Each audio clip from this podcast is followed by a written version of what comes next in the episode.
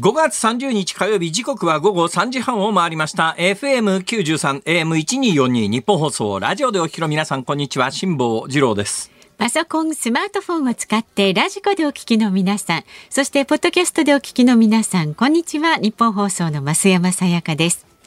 辛坊治郎ズームそこまで言うか。この番組は月曜日から木曜日まで辛坊さんが無邪気な視点で今一番気になる話題を忖度なく語るニュース解説番組です。いつものように本番前に、えー、週末にいただいたお便り等に目を通して、はい、それからあの本を送ってくださる皆さんにはサインをして、えー、今週も金塊とかランボルギーニは届かなかったなとか思いながらですね。はいサインをしていたら 中にびっくりするものが混じってましてね、はい電子ブック。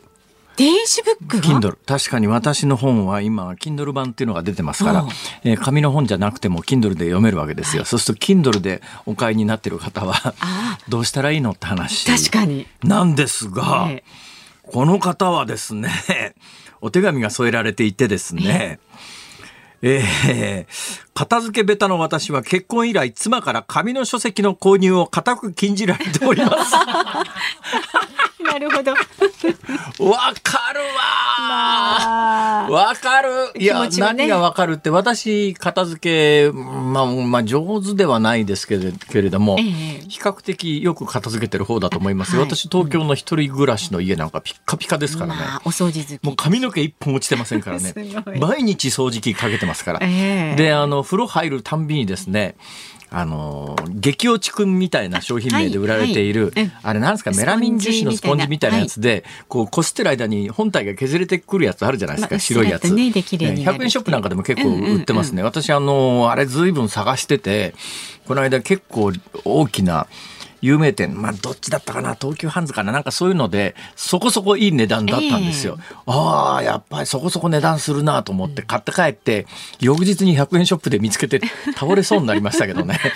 まあ、いずれにせよ、その、うん、メラミン樹脂かなんかのスポンジみたいなやつで、風呂入るたんびにですね、もう床とか、あの、洗面器の裏とかですね、ゴシゴシこすってますから。まあ、気持ちいいですけどね、綺麗になってくる、ね、もうピッカピカなんですよ、ありとあらゆるところが。豆です、ね、ただわから片付けられない人の気持ちもわかるんです。はい。これ以上言うと家庭不安になりますからもう言いませんけども。でも片付けられない人の気持ちもわかるんですね。えー、で多分ね今の方は奥さんが私みたいなタイプで、えー、ご本人がなんだと思いますよ。ほだもんで奥様からですね、本、紙の本は邪魔になるから、環境にも良くないし、うん、ね、で、本が欲しければ電子ブックで買え、かなんか、きっと言われてるんだと思いますね。えー、本当に ご苦労様です。ありがとうございます。いや、そうまでして読んでいただいて本当にありがとうございます。という方からですね、Kindle が送られてきまして、まああの今後ですね、まあ私あのいやいやそれあの Kindle で本当は買ってないでしょとか面倒くさいこと言いませんから、そういうケースはですね。もうカバーだけでいいですから本体送ってらっしゃらなくても、ね、本体そこそこ値段もしますし重さもありますので、ね、もうあの。っていうと本買わずにケースだけ送ってくる人が出かねないですけどもそのあたりはもう信頼関係で。あ本当ですか？なんか証拠もらわなくていいですか？もういいですもん。いいですもん。はい。大丈夫です。え、えー、ケースだけ送っていただいたらそこにサインしますから、キンドルで買ったんで必ず買ってくださいね,、うんうんうん、ね。嘘はなしでね。嘘はなしで。い。や私最近ね私も最近ね結構キンドルで本買うんで、うんうん、最近買った本はですねえー、ある日こう調べていたら0円って書いてあったんで思わずポチッとして ただならいいかと思って。それを買ったと言えるのかって話ですけどただ時々ただの本が表示されるんで、はい。うん、ただはただは良くないなとかやっぱり文化にはお金を払う文化というものをやっぱり定着させないと、はい、なんか情報がただみたいな特にインターネットの時代になってからですね、うん、情報がただみたいなことになって例のチャット GPT だってチャット GPT はインターネットでこうねルフされているいろんな文章から情報から拾ってくるわけでやっぱり結局著作権侵害の可能性はそこそこ高いよねっていう感じがするので、あのそういうのは良くないなってやっぱり情報とか、えー、本とかにはお金を払うという文化は定着しなきゃいけないなとは強く思っているのでありますが。が自分だとどうなんだろうなこれがあの総論賛成各論反対っていう言葉がよくありますけれども そうなんですよ。総論としてはやっぱり環境に配慮がとかって言いながらでも紙ストローは味が変わって嫌だなとか思っちゃうんですねこれが。えー。どうでしょうか？まあね、その感覚としてね、人によって、ね、その環境配慮で言うとですね、はい、先週お伝えしました、うん、えー、アメリカの気象機関が認定するスーパー台風っていうのは過去一つしかなかったんですが、えー、2つ目が先週認定されて、はい、まあ今年発生した日本でいうところの台風2号、うん、あれ国際的には台風はあのなんかわけわかんない名前がついてますけども、えー、まあ日本的には1号2号って発生順ですよね、うん、今年の台風2号というやつが先週900ヘクトパスカルぐらいまでぐわっと急気圧に急気圧が急激に下がって、アメリカの気象の団体が、えー、史上台風としては史上2番目ですね。まあ、同じような熱帯低気圧って台風以外にもハリケーンとかですね、えー、えー、もう一つありますよ。モンモンスーンじゃねえや。モンスーンは違う。違う違う。モンスーンは違います。ハリケーンとハリケーンと台風ハリケーン台風もう一つあるんですよ。サイクロン。あサイクロンね。サイクロン。これね、はい、発生する場所で名前が違うんですね。で、発生する場所で名前が違う上に、はい、あの、どこの勢力になったら台風になりますっていうのと、うんうんうん、どこの勢力以上ハリケーンになりますは、これ基準が違うんです。はい私の記憶で言うとね、台風よりもハリケーンの方がね、基準が厳しいっていうか、要するに一般的な大きさで言うとハリケーンの方が大体でかいやつが多かったりなんかするんですが、まあそんな中でも先週発生した台風2号は、ちょっとやっぱり強烈じゃね？みたいなことで、アメリカの気象機関が史上で2番目に2回目のスーパー台風というふうに、スーパー台、スーパー台風 スーパー台風だからどうしたんですか？それが言いたかったんですそうです。えー、認定して。で、今週になったら今950ヘクトパスカルぐらいまで気圧が上がってきたんですが、えー、だんだんやっぱり北上するに従って勢力が衰えますから。ね、ただ、あの、先週の予報ではそのまんまやっぱり西の中国大陸の方に抜けていくんじゃねっていうのが、スーパーコンピューターの、はい、あの、メインの予想だったんですが、今週に入ったら確かに台風の規模は小さくなりつつ、勢力がちょっとずつ衰えてるとは言いながら、どうやら台湾に沿ってですね、北の方に上がってきて、コースはね、どうもあの週末に向けて日本近海に上がっていくんじゃないの？とかっていうニュースを見ながら、昨日の朝ですよ。うんこの番組でお伝えしたように私ベトナムから飛行機に乗って昨日の朝帰ってきたんですね、えーえー、昨日の朝の帰ってきたのは実は羽田成田ではなくてあの関西国際空港に我が家からですね巨大なペットを連れてってます。奥様ですよねそれ。ペットって。いや私自身が家の中でペット扱いですからお互いに相手はペットだと思ってますから、はい、だから私なんか家帰るとワンワンしか言わないですからね。ワンワンキャンキャンみたいな まあ、仲のよろしいことしないだろそれみたいな、えー、キャンキャンとかワンワンとか言うわけで、はい、それでまああのそういう事情があったもんですから、うん、昨日の朝関西国際空港に私は一旦帰ったんですよ。で関西国際空港からわざわざ羽田に乗り換えてきてそれも乗り換えの時間が短かったんで、関西国際空港の中で全力疾走ですよ。ということでその私の行ってたホーチミン旧ベトナムサイゴンというところから、えー、関西国際空港に帰ってくる飛行機の通るルートが、通るルートが台湾の東側と沖縄本島の上ぐらいをちょーっと上がってくるんです。あれ？真下に台風あるよなと思った頃に夜が明けてきたんですね。はい、で、昨日の朝ですよ。夜が明けてきた時に、私、まあ基本的にあんまりね、寝られないタイプなんで、うん、だから、うん、俺は寝てねえんだとか昨日言い放ったりする、したわけですが、ええ、昨日その夜夜がしらじらと明けて、明けてきた頃に、うん、台湾と沖縄の間ぐらいを飛行機が通過してて、はい、あの、そういう時にあの窓閉まってますけど、はい、窓ちょっと開けると下見えるんですよ。で、周りがこう、みんな寝てるのを確認してですね、まあちょっとぐらい上げても大丈夫だろうと思って、ちょっと上げたんですね。私窓際場の席だったんで、えー、そしたら下にですね明らかに台風の延長線周辺だと思われる雲がぐわーっと広がってて。そうですか。グレーの雲、はい、いやそうもちろん台風の雲の上は晴れてるわけですよ、うん、当然ね。ね、青空でバーンと夜が明けてきて、えー、空は綺麗に晴れ渡ってるんだけど、その下、うん、一定の高さのところに台風2号の延長線上の雲が、はいなんていうかな、もう普通にあの飛行機から見る雲と感じが全然違うんですね。そうですか。それがね、同じ高さでガーッと巨大な渦を巻いて広がってるのを見て、ああこれが台風2号の一番端っこなんだと思ってお家に帰ってからひまわりの衛星画像で確認して間違いなく、あ台風2号の延長線上の雲だと。いや目撃して、ね、それがね、それがね、飛んでる高さは上空1万メートルぐらいで、台風の雲ってそれよりずっと低いところにあるはずなのに、揺れるんですよ、やっぱり台風の上は。綺麗に晴れ渡ってるのに、はいはい、結構揺れて、シートベルトの着用サインがずっと出っ放しで、もうそうなったら寝られないじゃないですか。まあそうですね。台風の雲をずっと見ながら、ああ、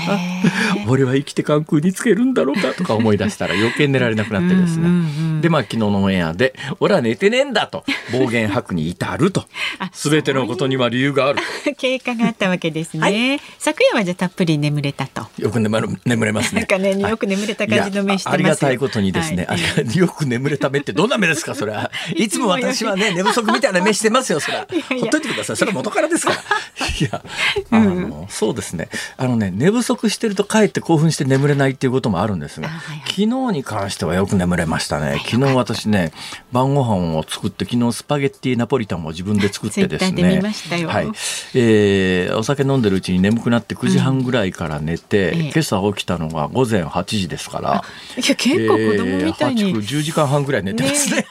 ありがたいことでございます。はい。以上です。はい元気ね いっぱいで放送いたしますんで、ね、ご期待ください。調子がいいかというと必ずしもそういうわけにはいかないんだなこれがね。ちょっとまあなんかへりくつ多いですね。の体験で言うと、うん、今日は調子がいいって思った時に限って点数は悪いしね。まあまあ過信はねちょっと禁物ですけどね。なんだろうな。じゃあ、あの、今日はそうでもないんだろうなと思って、あの、ラジオ聞きの方聞いていただいて。はい、全然ないですよ。はい。そうするとね、ねうまくいった時のね、このね、あの、落差がね、いい風に出ますんで、じゃあ、株と為替の値動きです。なんでそんなこと考えながらやらなきゃいけないんですか？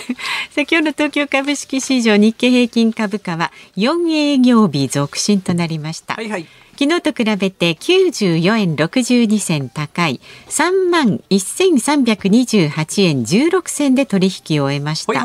およそ33年ぶりの水準まで上昇し昨日に続きましてバブル経済崩壊後の、えー、終値最高値を更新いたしました。終値の最高値なんだ。そう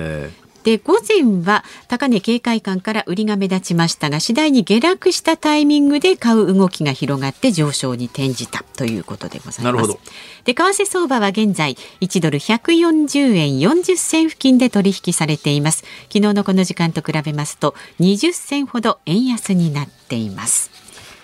さあ、ズームそこまで言うか。この後は昨日の夕方から今日この時間までのニュースを振り返るズームフラッシュ。4時台にズームする話題は相次ぐはしかの感染例の報告そして夏のインフルエンザ流行などにつきまして東京財団政策研究所主任研究員の坂元晴香さんにお話を伺います。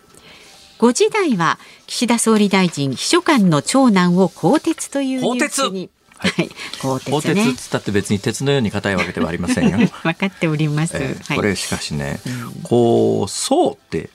あの読んじゃう。まあさすがにあれかアナウンス業界ではないか鋼鉄の鉄の字ね。あ学校で習わないんですよね。学校で習わないんですよこの鉄の字は。だからね鋼鉄の鉄はですね、うん、意外と読みにくいですよ一般的には。確かにねそう言われてみれば、はい、だからねあのこうそうって送るっていうのに似てるもんですから、結構読み間違っちゃう人がいるよなっていう話題は。はい、本論と関係ないからいいです。プチ情報でした。鋼、はい、鉄というねニュースにズームいたします。鉄腕アトムとは関係ないです。今日は調子がいいのか悪いのかちょっとあのすみませんちょっと見極めかねますが 番組ではラジオの前のあなたからのご意見お待ちしておりますメールで送ってくださる方は z o o m zoom アットマーク一二四二ドットコム番組を聞いての感想はツイッターでもつぶやいてください。ハッシュタグ漢字で辛坊治郎、カタカナでズーム、ハッシュタグ辛坊治郎ズームでつぶやいてください。では今日もお送りします。番組のエンディングでお送りするズームオンミュージックリクエストのお題をお願いします。はい。今日この時間まで全く何も考えておりませんでした。すいません。久しぶりに10時間寝た時に聞きたい曲。久しぶりに10時間寝た時に聞きたい曲これはなんか発想が広がりそうで、はい、お願いします。よろしいかと。こちらも選曲の理由も書いてズームアットマーク一二四二ドットコムまで。あこれやめよう。あ岸田智史さんのよく出ましたね。モーニングモーニングモーニング。なんかそそんな曲ですね君の君の朝。そんな感じあそうですね。そっち ですね。そっちです。はい。それを除くということでお願いいたします、それとあのミロモントさんのやってた土曜日の朝の番組のオープニングの曲もやめましょう、なん私これ毎週聞かされてこれ聞くたんびに私ね条件反射で仕事を思い出すんですね。ミノモンタさんミノモントさんの土曜日の番組のあのオープニング曲で検索すると必ずすぐ出てきます。じゃあそれを検索していただいて。洋楽じゃないかな除く、はい、除くんですね。除きます。はい、ということで、えー、お待ちしております。出ました？出ましたか？どれ？今、ね、検索してますんでね。えー、えっとね、はいうんうんうん、ミノモンタの朝ズバのオープニング曲はですね。はい。レニー・クラビッツの Are You Gonna Go My Way ほんま？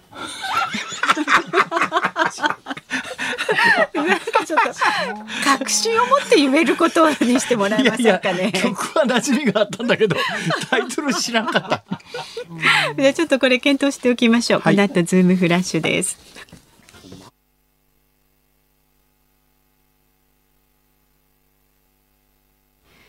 ズームそこまで言うか、辛坊さん何か一言あります？はい、えー、ここで一つ訂正です。先ほどの土曜日の私がそれを聞くたんびに暗い思いになっていた曲というのは、シカゴのサタデーインザパークです。いい曲じゃないですか。サタデーってやつですね。インザパーク、ね、はい、曲はいいんですよ。曲はいいけど私は仕事と連動してたんです。これがね。はい。そういうのありますよね。イメージがついちゃってね。はい、では改めましてここで昨日の夕方から今日この時間までのニュースを振り返るズームフラッシュをお送りします。岸田総理大臣は昨日長男で政務担当秘書官の翔太郎氏を更迭する意向を表明しました。去年忘年会で公邸内で親族と記念撮影をしたことが批判を浴びていました。ロシア軍は昨日2度にわたりウクライナの首都キーウをミサイルで攻撃しました。キーウへの攻撃は今月だけで16回を数えています。ロシアのプーチン大統領は再選を決めたトルコのエルドアン大統領と電話会談しました。二国間協力拡大に謝意を示し緊密な関係維持で一致しました。一方アメリカのバイデン大統領もエルドアン大統領に電話で祝意を伝えトルコが難色を示している NATO へのスウェーデンの加盟承認を促しました。北朝鮮の朝鮮中央通信は今日リ・ビョンチョル朝鮮労働党中央軍事委員会副委員長が軍事偵察衛星1号機を6月にすぐに発射することになると表明したと伝えました。北朝鮮はすでに日本政府に対し31日午前0時から6月11日午前0時の間に人工衛星を発射すると通報しています。アメリカ国防省は昨日6月2日からシンガポールで開かれるアジア安全保障会議に合わせてアメリカ側が要請していたオースティン国防長官と中国の李尚福国防相の会談を中国が拒否したと明らかにしました。アメリカによる李氏への制裁を問題視した可能性があります。政府は昨日次元の異なる少子化対策の柱となる児童手当拡充に伴い16歳から18歳の子どもがいる世帯の税負担を軽減する扶養控除について縮小を含めた見直しを検討する方針を固めました。NHK がインターネット配信できる番組の範囲を定めた実施基準に反し BS 番組も加えようとおよそ9億円を2023年度予算に盛り込んでいたことが関係者への取材で分かりました。NHK はこの予算の用途を是正しました。日銀は昨日2023年3月期決算を発表し保有する国債に1571億円の評価損が生じたと明らかにしました。期末での評価損は2006年3月期以来17年ぶりとなります。久しぶりに久しぶりに増山さんリクエストによってニュースを解説するコーナーということに今日はしたいと思います。えー、冒頭の岸田総理の、あの息子が鋼鉄、はい、まあ鋼鉄とね、うん、えー、いう感じの鉄が、ね。えー、失うに侵入でしたっけ？そうですそうです。ね、はい、あのなんか学校で習わないからあれなかなか漢字として読みにくいねみたいな話はしましたけれどもこれに対しての解説は今日5時台にやることになっておりますからこれ以外で、はい、増山さんの、はい、でしたら、はい、じゃあこの NHK の問題 NHK がインターネット配信できる番組の範囲を定めた実施基準に抵触する恐れがある予算およそ9億円を2023年度予算に盛り込んでいたことが関係者への取材で分かりました。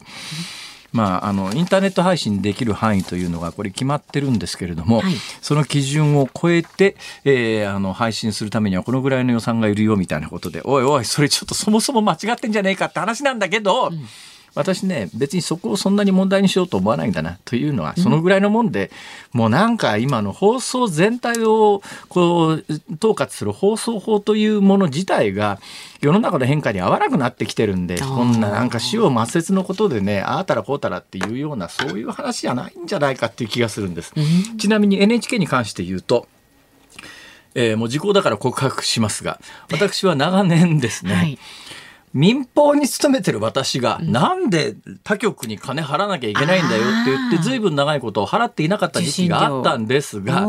世の中には余計なことでその当時は法律的にも判例的にもどうしても払わなきゃいけないものかっていうのには結構論争があったんですよ。でその時代時代に余計なことするやつがいてですね 払わないっていうんでわざわざ裁判を起こしたりなんかするんでで裁判所も判決出さざるを得ないから、次々判決が確定していって最終的にもう何年か前に NHK のあの踏んだくられるお金はあの払うのは義務で払わなきゃいけないと。で過去に遡って徴収もできるみたいな判例が出ちゃったんですよ。余計な訴えを起こすアホがおるからこういう判決が出て結局もうその判決確定しちゃったんで、今 NHK 払わないと何が起きるかというと、あのー、過去に遡って莫大な徴収料を時効にかかるまでのお金を請求されるかもしれないっていうリスクを背負うようになっちゃったんですよ。その判例、判決が出てから。はいはい、私はしょうがないからそこの段階で払ってます。払いましょう。払ってますよ。安心してください。払ってますよ。国民年金も見直じゃないですよ。まあ私厚生年金ですから当たり前ですけど。えーね、だからね私あの立候補するにあたって常にききれいな体で NHK も払っているし年金も満額払っているし。当たり前だろうってところがその当たり前じゃない人が結構国会議員になってたりするんでびっくりですよね。ね国民年金ぐらい払っとけよっていうびっくりだよっていうようなこともあるわけですが、ね、この NHK の話は NHK はそんなことも知らずに予算の請求してたのかっていうところが一般的なものの見方なんだけど、私はもうそんな細かいことよりも今のやっぱ放送局を司る。だってこの放送法ができた頃って動画を皆さんに配信する手段というのは電波しかなかったわけですよ。で、ね、その電波を割り当てられてる人たち業者というのは特権的に電波を割り当てられてる人たちなんだからこういう法律にちゃんと従ってくださいねっていうのが法律、うん、放送法ができた趣旨なんだけれども今はもうインターネットその他で誰でもが放送局になっていって、ね、あの地上波なんかよりもはるかにきめの細かな動画でも、うん皆さん自由に操れるような時代に、うん、あの電波を与えられてる事業者だけに特別な義務を負わすっていうのはちょっとなんか時代が違うんじゃないの？だから今回の NHK がインターネット配信できる範囲の番組の範囲を超えた超えた実施基準がどうたらこうたらって言うんだけど、うん、いやそれあまりにも枝葉の議論でしょっていう感じは私はしております。はい、あ一つで終わってしまいました。ごめんなさい。フラッシュでした。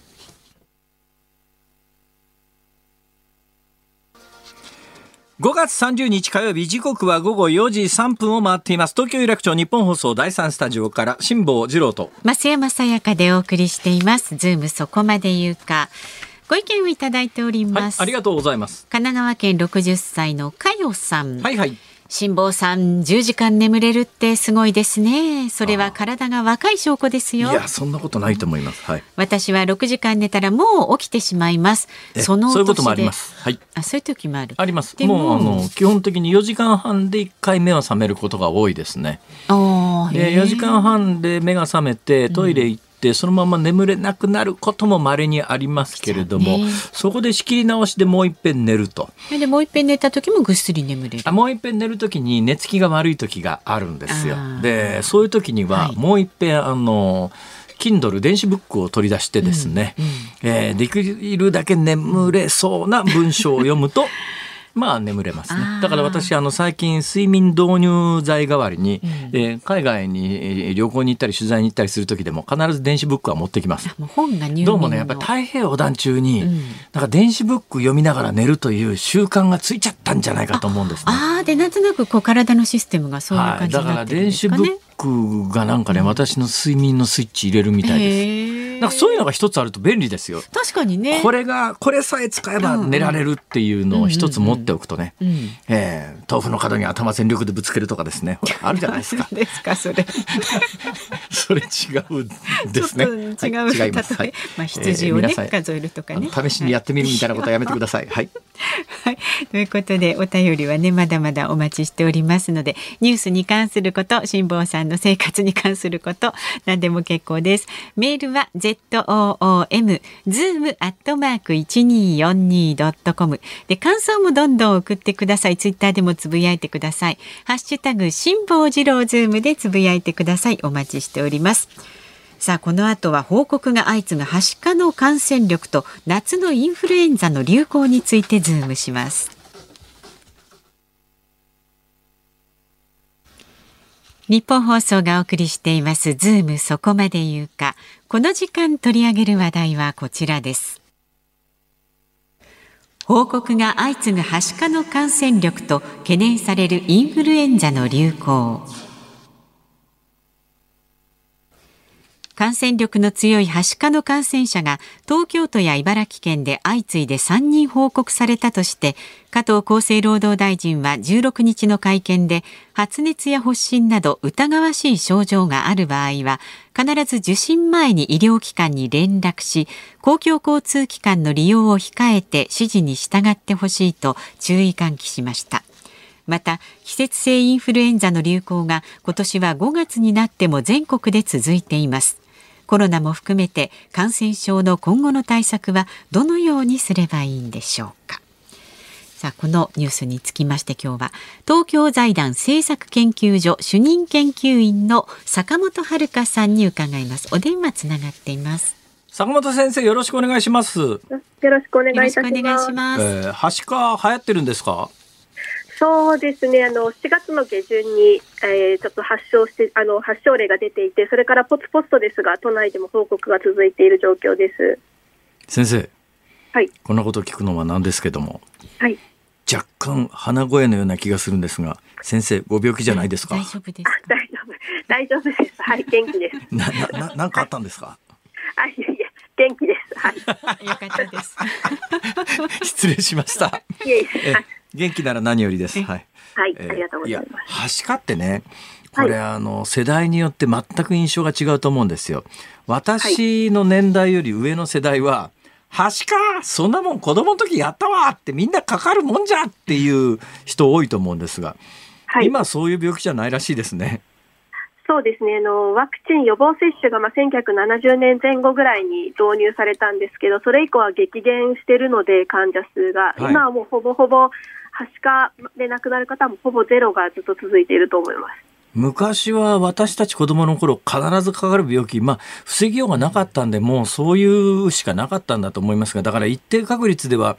死んでた、まあ、子供もいたんだろうなと思うんですけども、他の理由で当時はまだ子供がたくさん死ぬ時代だから、まあ、あの社会的リスクとしてもそれは避けられないんでしょうがないっていう感覚は昔はあったんでしょうね、はしかに関しては。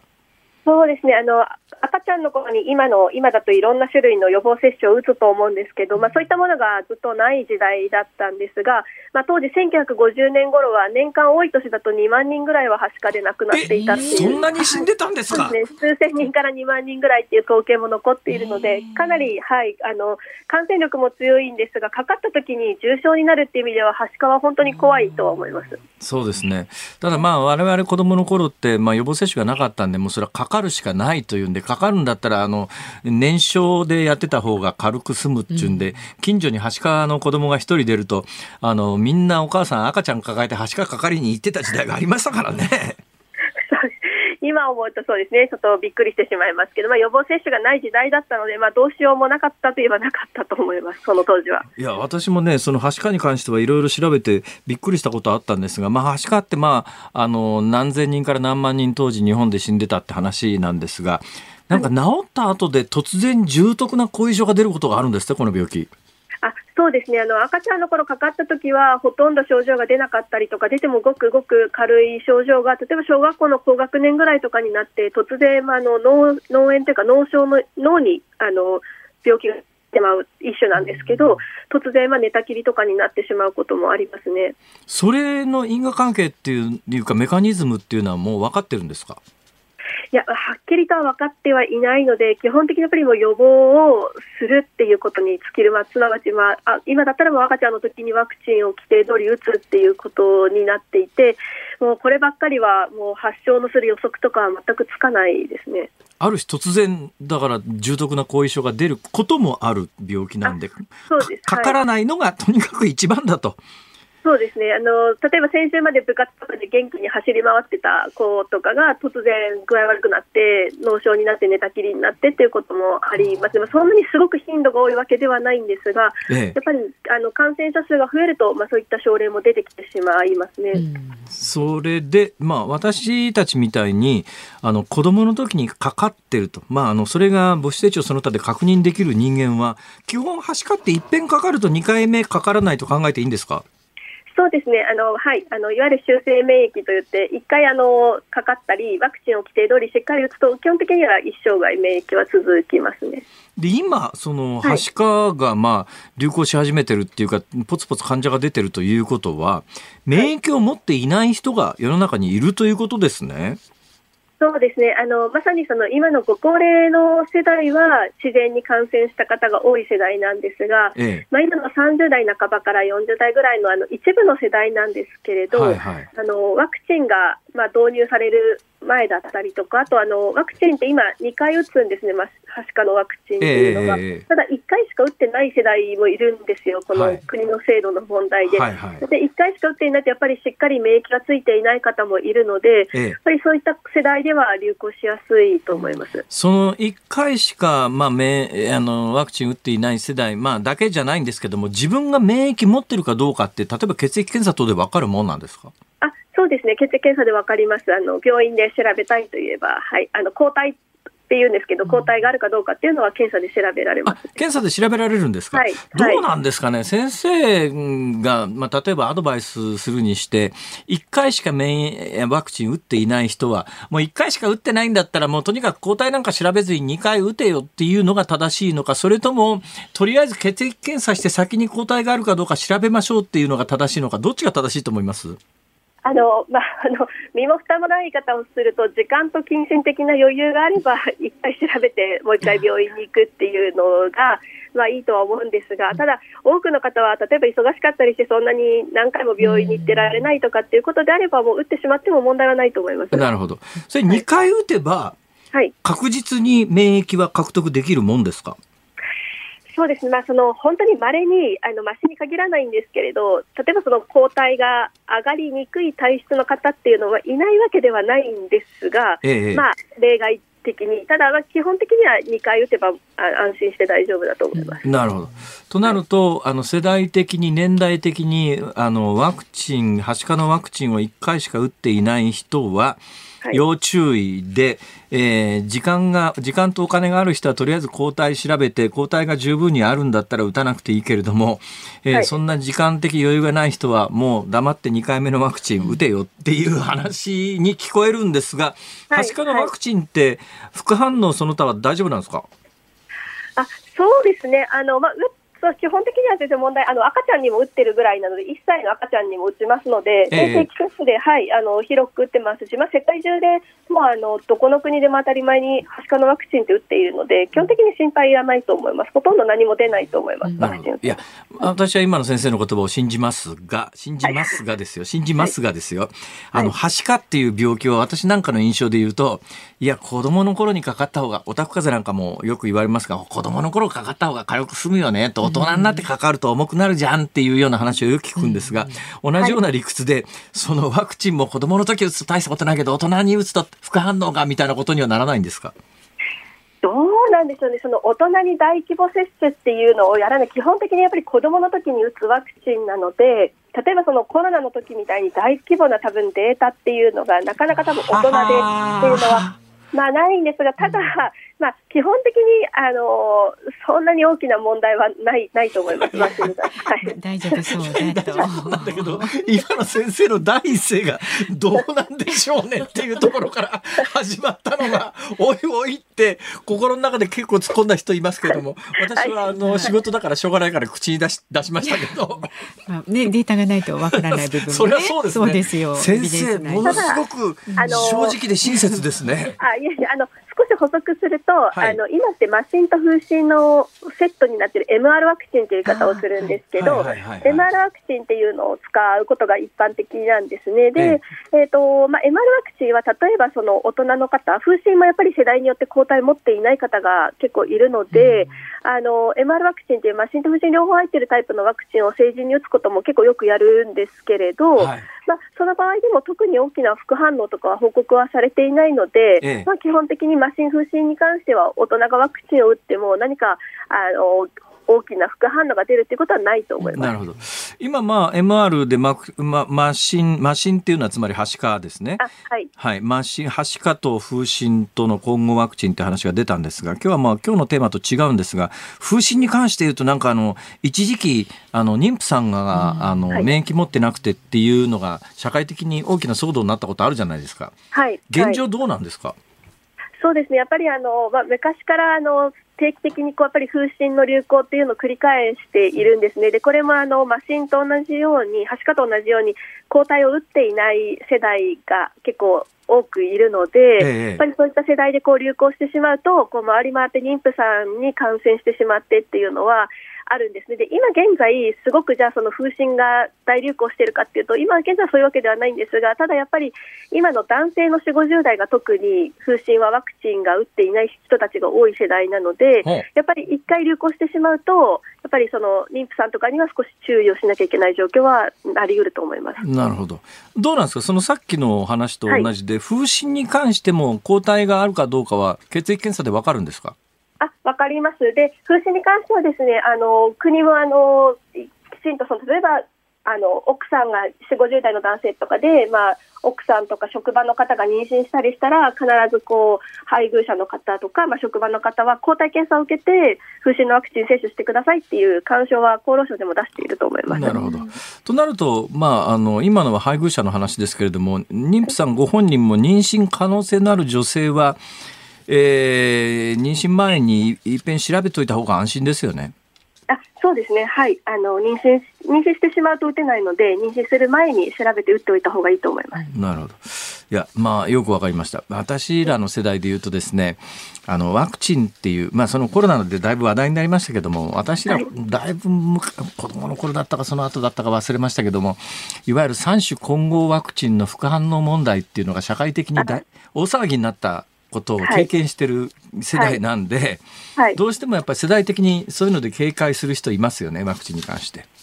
そうですね、あのおそらくあの麻疹と、はしかと風疹と、えー、ムンプス、オタスクの三種、新三種混合で、あれですかね、自閉症になるとか、そういうこうの噂が流れたみたいな、そういうニュースのことですかね。いや、そうじゃなくてね、子供の頃に実際にやっぱり、はい、あの、ね、悪い株から作ったワクチンかなんかで、はいはい、三種混合ワクチン騒動っていうのがあったんですよ。はい、えあそちらの、はい、はい。っていうのまあ、はい、そうですね。ただ、あのまあ、確かにその、昔そういった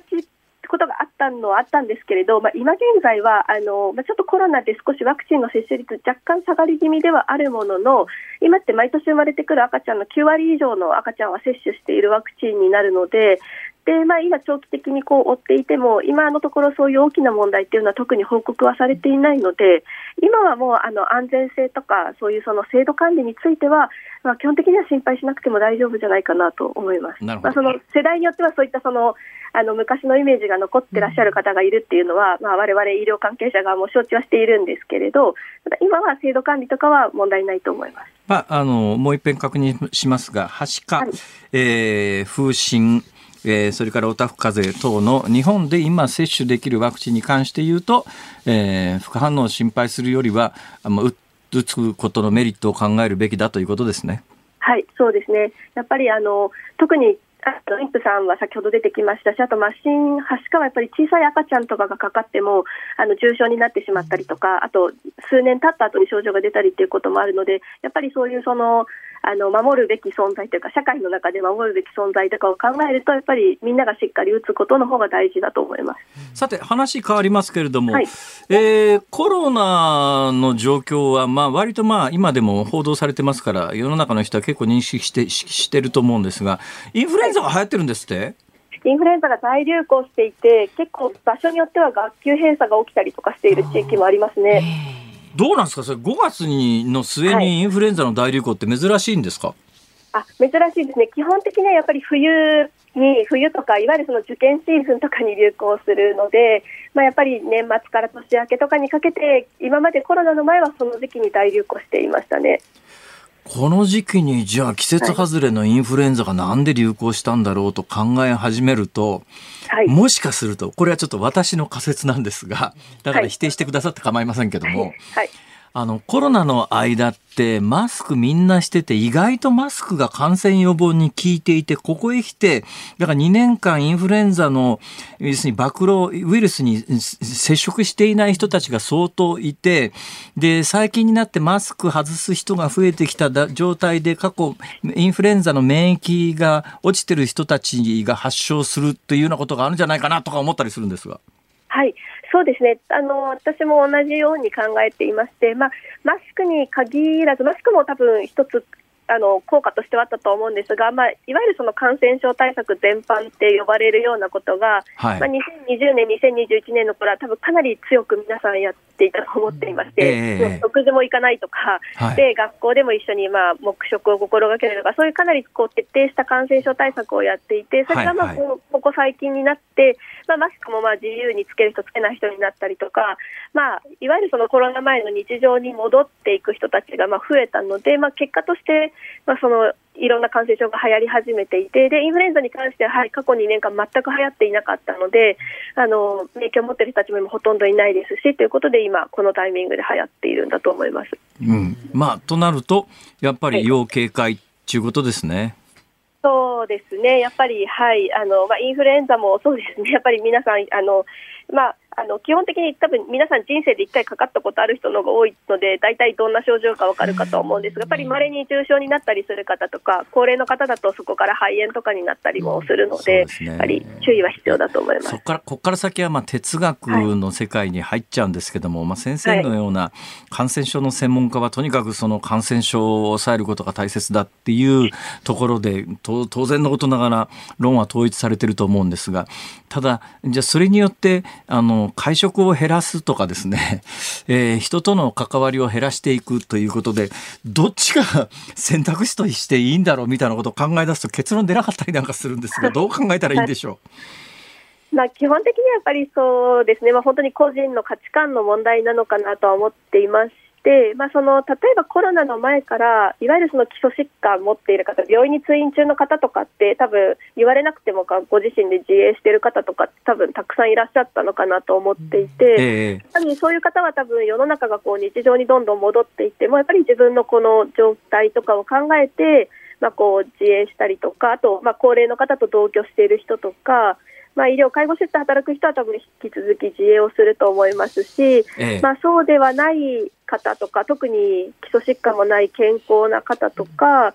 まあそうですね、普段日常的にそういった高齢の方と接することもないような方は、やっぱりこう考え方はいろいろで、それはまあ、なかなか社会として統一したっていうのは難しくて、やっぱり個人のまあ判断、価値観にならざるを得ないのかなとは思っています、ね、その延長線上でもう一つだけ最後の質問なんですが、はい、最近なんかあのニュースによると、梅毒の患者さんがすごく増えてて、はい。はい、どうなんですか、先生、実感としてありますか、そのあたり。いや梅毒ももうかなり増えていますね、もともとこの数年増えている傾向にはあったんですけれど、えー、やっぱりかなり増えてきているので、えー、で基本的にまあ性感染症なので梅毒はやっぱり心当たりがある場合はもう早めに医療機関受診した方がいいと思います、ね、なんで増えてんですかね？うんまあそうですね、まあ、そういうそのいわゆるその性的な活動が活発化しているとか、まあ、あそれもコロナ明けのせいですかね？まあコロナ、まあ、どうですか、ただコロナの時は、まあ、コロナでそのいわゆるその表だったっていうんですかね、いわゆるその性風俗とかそういったものは多分一時的に休業とかになったりしていたとは思うんですけど、えー、まあ、そうではない局面でどれぐらいこう減っていたかっていうのははっきりした ないないんですよね。なくて、むしろその検査控えとかもあったんじゃないかっていう指摘もあったり、まあ、これは梅毒に限らず、他の感染症もなんですけれど、ただ今は、まああのまあ、いわゆるその日常に戻りつつある中で、いろんな活動が戻っていく中で、まあ、こう性的な活動も活発になり、検査もまあどんどん受けるようになっていって、ね、結果的にやっぱりすごく増えているとは思うんですが、まあ、梅毒って多分多くの人には過去の病気みたいに思われてるかもしれませんが、足元で今、はい、感染拡大中で流行ってるっていう認識は持っておいてもいいかもしれないですね。そうですね、はい、なのであの、しっかりそうですね、やっぱりこう予防するっていうことと、まあ、あと怪しいなと思う症状があるときは、治療に行くっていうことと、怪しいなってどんな症状が出るんですか？あえっとですね、梅毒はその時期によって出る症状が結構違うんですよね。で、はいはい、なんか初期の頃にあのあの見つけると割といいんですが、まあ、例えば初期の頃だと、えー、そうですね、まあ、初期の頃だと、えー、すぐその3週間ぐらい、大体感染してから3週間ぐらい、まあ、あの時間を経ってから出るんですけれど、えー、まあ、初期の頃は、まあ、少しそのイボみたいな皮膚にちょっと硬いイボみたいなものができたりとか、はいはい、あと人によるんですけど、まあ、足の付け根がちょっと腫れたりとかっていうこともあるんですが、まあ、痛みとかがある時もあればない時もあるので、結構気がつかないうちに消えてしまうんですよ、2、3週間経つと症状が。やっぱりちょっとおかしいなと思ったら、はい、医者行って検査するのが一番ですね。そうですね。あとあの自分がもし梅毒って診断されたら、やっぱりちゃんとそのパートナーというか相手に、性交渉の相手にちゃんと伝えるっていうことも大事になると思います。そ、ね、最低限のマナーですよね。はい。いや先生お忙しい中ありがとうございました。いえこちらこそありがとうございました。はい。ありがとうございます。東京財団政策研究所主任研究員の坂元晴香さんに伺いました。ズーニッポン放送辛坊治郎ズームそこまで言うかをポッドキャスト YouTube でお聞きのあなたいつもどうもありがとうございます。ニッポン放送の増山さやかです。お聞きの内容は配信用に編集したものです。辛坊治郎ズームそこまで言うかはラジオ局ニッポン放送で月曜日から木曜日午後3時半から毎日生放送でお送りしています。番組はラジオの FM93 AM1242 に加えてラジコでもお聞きいただけます。ラジオラジコではポッドキャスト YouTube 版にはないコンテンツが盛りだくさん。アトムさん吉田由紀ちゃんの中継企画さらに辛坊さんが「夕刊富士」の気になる記事を解説するコーナーそして辛坊さんが聞きたい曲をお送りする「ズームオンミュージックリクエスト」などラジオラジコでしか聞けないあんなことやこんなことがいっぱいです。ポッドキャスト YouTube を聞いた後はぜひラジオラジコで辛坊治郎ズームそこまで言うかをお楽しみください。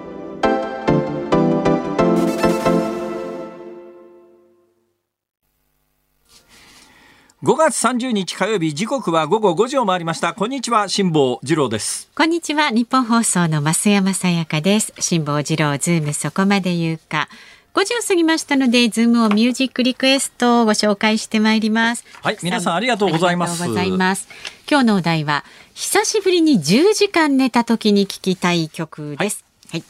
まずはジョニーゲップさんです。なんだって？ジ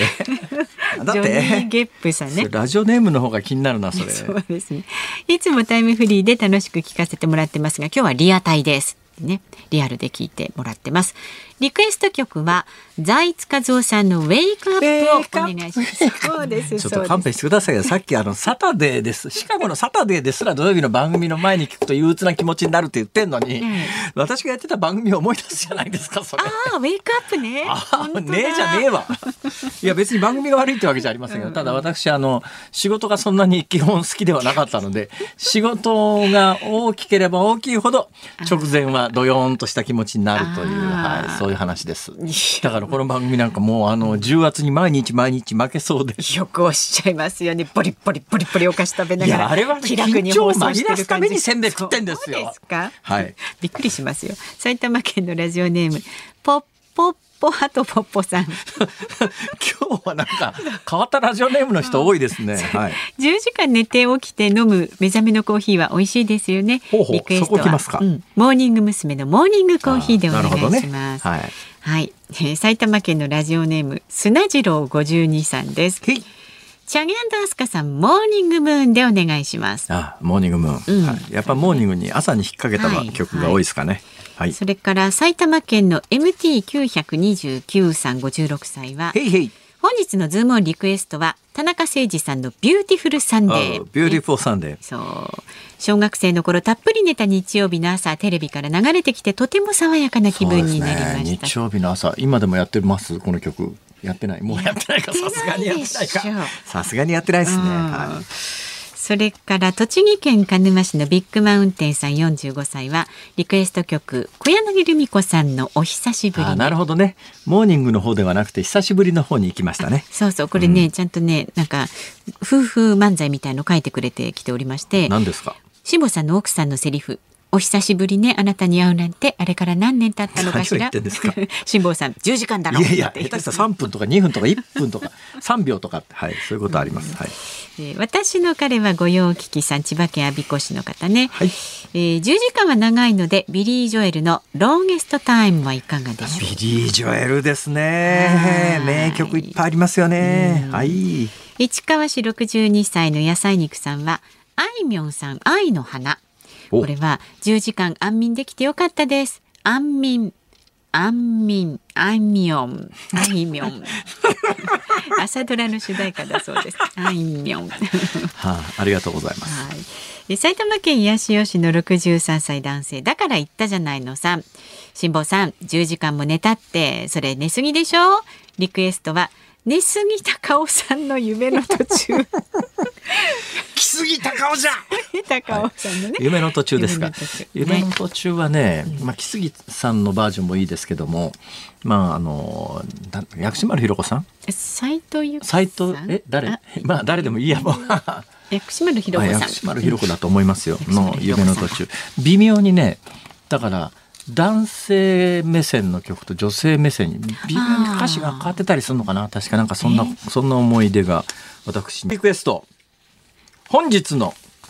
曲ははい。わかりました。夫婦漫才を書いてくれたね、ビッグマウンテンさんリクエストの小柳りみ子さん。推測できますね、この方。ああ、なんですかね。きっとそうだと思いますよ。ねはいはい、さあ、番組ではラジオ違う、あれ？違う？違うんじゃないですか？えー、あなたからのご意見は24時間お待ちしております。メールは z o o m zoom アットマーク一二四二ドットコム。ツイッターはハッシュタグ辛坊治郎ズームでつぶやいてください。お待ちしております。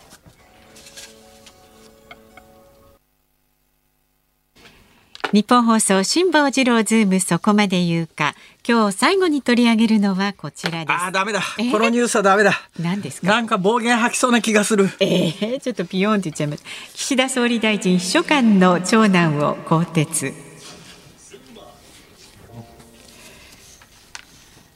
きますよ。岸田総理大臣は長男の翔太郎秘書官について去年の年末に総理大臣公邸の、えー、公的なスペースで親戚と写真撮影するなど不適切な行動を取った責任を取らせたいなどとして来月1日付で更迭することを明らかにしました。また松野官房長官は翔太郎氏から退職手当などを返納したいという申し出があったことを明らかにしています。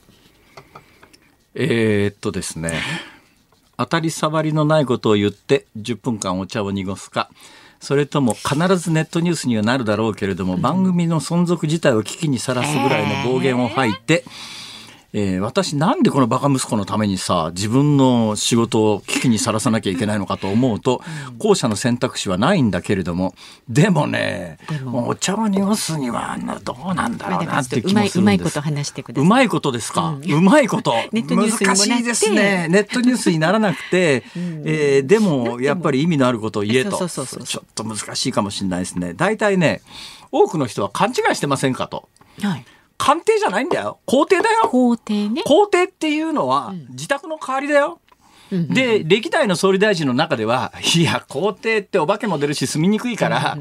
嫌だって言って自宅から通ってた人もいるんですよ。はい、というのは皇帝と官邸はつながってますから、うん、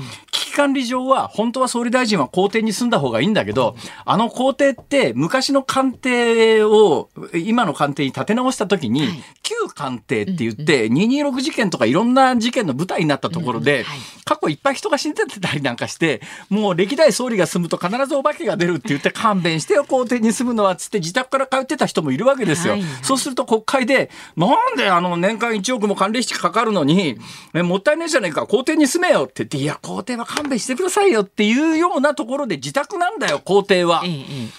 自宅に、友達呼んで宴会したら悪いのか？ああそういうねお考えですか。なるほどこれ官邸なら確かに大問題で、うんうん、まあ確かにね皇帝は私皇帝行ったことありますけれども、はい、もうほとんどその226の文化遺産みたいなところでもともと官邸で使われてたところですから、うん、今回あのバカ息子が あの親戚集めて写真撮ったところ西海岸って言うんだけど、あそこは旧官邸として使われ官邸って総理大臣がお仕事するとこなんですよ、はい、皇帝って自宅なんです。で今の皇帝って、今から20年ぐらい前は官邸として使われてた建物なんです、はい、それが今官邸が新しくなったんで、執務室は官邸に移って、自宅を、旧官邸を今皇帝で自宅として使総理大臣が歴代使ってるんだけど、だけどお化けが出るから嫌だっつって自宅で変え、から変えてた人もいるぐらいのところで、自宅なんですよ、扱いとしては。ただ、そういう歴史的な建物なので、その歴代官邸に使われていた時に、あの、必ず官邸の階段で、この各、新しく大臣が決まりましたって言うと写真撮るじゃないですか、みんなあの、紋付き羽織袴袴じゃねえや、モーニングになんかあの、女性の勘違いしてあのドレス着てくるような人たちが大臣もいるんで、あの写真撮るところで、今回そのバカ息子は親戚一同集めて、ここが写真撮るとこですみたいな写真撮ったりなんかして、それが週刊誌に流されたんで、確かにそこはね、公的スペースとは言え言えば公的スペースなんですよ。つまり自宅として使われているって言っても、でも一般の人入れませんよ。入れないんだけども、まあ、自宅として使う生活エリアではなくて、あそこは歴史的建造物として扱われてるわけだから、そういうところでそんな写真を撮ったらって言って怒ら週刊誌に怒られてんだけど、でも俺がもし総理大臣なら、皇帝だよ。官邸じゃない官邸じゃないよ。自宅だよ。俺は住みたくないんだけども危機管理上住めって言うからしょうがねえから住んでやってんだよ。宴会しようがどこで写真撮るか大きな遅いだバカ野郎って私なら言うね。私なら絶対言います、はい、ところが岸田政権がそれを言わないのが私はむしろ立ちが悪いと思うのよ、はい、つまりもう何回も指摘しているように岸田総理大臣ってものすごいポピュリズム政権で政権維持のためには何でもすると、例えば防衛費の増額であるとか原発再稼働っていうのは自分の強力な支持部隊であるところの自民党保守派っていうのをつなぎ止めるためには、それをやる方がポイント高いっていう、もう綿密に計算しながら支持率と見合いながら政策を決めてるという、もう典型的なポピュリズム政権なんで、で、だから今でもなんだかんだ言いながらね、50%前後の支持率があるのはそれ、そのためなんですよ。50%前後の支持率があるということは、これを言うと国民の半分を敵に回すから言いたくないんだけども、典型的なポピュリズム政権でやることなすこと全部将来に禍根を残すけれども、目先の支持率だけは高いっていう政権なんですよ。で、今回、そのバカ息子が皇帝で暴れたケースにおいても、自宅だろうと。どこが悪いんだと。これ、クビにすることで何が起きるかって言ったら、このバカ息子はおそらく政治家としてはもう使い物にならないです。だからこの岸田総理っていうのは自分の保身のために長男の将来も犠牲にするようなもう典型的なポピュリズム政権で私最悪だと思うのこれ。って言ったらまずいからそういうことは今言ったことは全部取り消します。取り消せないんですよ、島さん。口から出ちゃったものはね。そうですか？いや、全部取り消します。はい。あの、まあ、あの、官邸、皇帝というのは公の施設ですから、そういうところに親戚を集めて宴会をして写真を撮って、それが週刊誌に流れるなど、とんでもない話です。いや、もう遅いですよ、辛坊さん。と言った方がね、あの、簡単なんだけども、でもね、官邸と皇帝とみんな分かってんのかなっていう。この区別がね。官邸じゃないわけだし、ね、皇帝って自宅だから、ね、親戚読んで写真撮ったら悪いか、うんまあなんかそう思われてる方も結構いらっしゃるでね。あのまああの確かにね今の皇帝は旧官邸だから、はい、特にあのそのひな壇で写真撮ったりすると、うん、なんか今の官邸に侵入して写真撮ったりなんかするそれの岸田政権の2回目の2回目の組閣の時には確かに今回バカ息子が写真撮ったところで記念撮影が行われてるんですよ。というのはその時に今の官邸の会談が工事中だったんでしょうがないから旧官邸旧旧官邸であるところの皇帝のひな壇の西階段使ったんだけども、いやそれたまたまそっちが逆だったわけで、まあただあの今日渋谷出て、こいつ違うよなと思ったのがあって、野党の一部にですねこの長男というのは一般市民の感覚が分かっていないと。もう一遍一般市民の感覚を取り戻すところから始めろって指摘してる人がいるんだけど、俺逆だと思う。一般市民の感覚だからやっちゃうんだと思うよ。親戚を、ちょちょちょちょ、これ、これ、これな、ね、昔の大臣がみんなここで階段取ってたの、写真、写真、昔の感、だから一般市民の感覚を素朴にこのバカ息子は持っているからやっちゃうんであって。まあ、取っていいよって言われたらやっぱり取りたくなりますよね、あの階段でね、勢ぞろいして、ね。そう、俺だったら親戚一度集めて、日本放送のそこのあの看板の前で写真撮りたいけれども、俺この業界に40年いるから、そういうことが恥ずかしいと思うから、やらないだけの話で、一般の人だったらやっちゃうよ。だからこの長男は、ものすごく純朴に庶民感覚を維持している男なんだと思う。そういう言い方もね。まあ、バカ息子には違いないけどね。だから去年この男が秘書官になった時には、結構私は、それはちょっと常識から外れてるよっていうことは申し上げたんですが、今回のケースにおいては、これでいきなり息子の首切っちゃう岸田政権はまさにポピュリズムの最たるもんで、自分の星のために息子の将来を奪うかっていう、俺なら絶対やらないね。俺なら絶対開き直る。どこが悪いんだよ、自宅で。住んでやってんだよ、皇帝に。って。だけどそれを言わないのが岸田総理なんだよ。辛坊総理大臣だったらそうやって単価を切れ、えー、今の全部取り消します。はい、じゃあ取り消してください。以上ズームオンでした。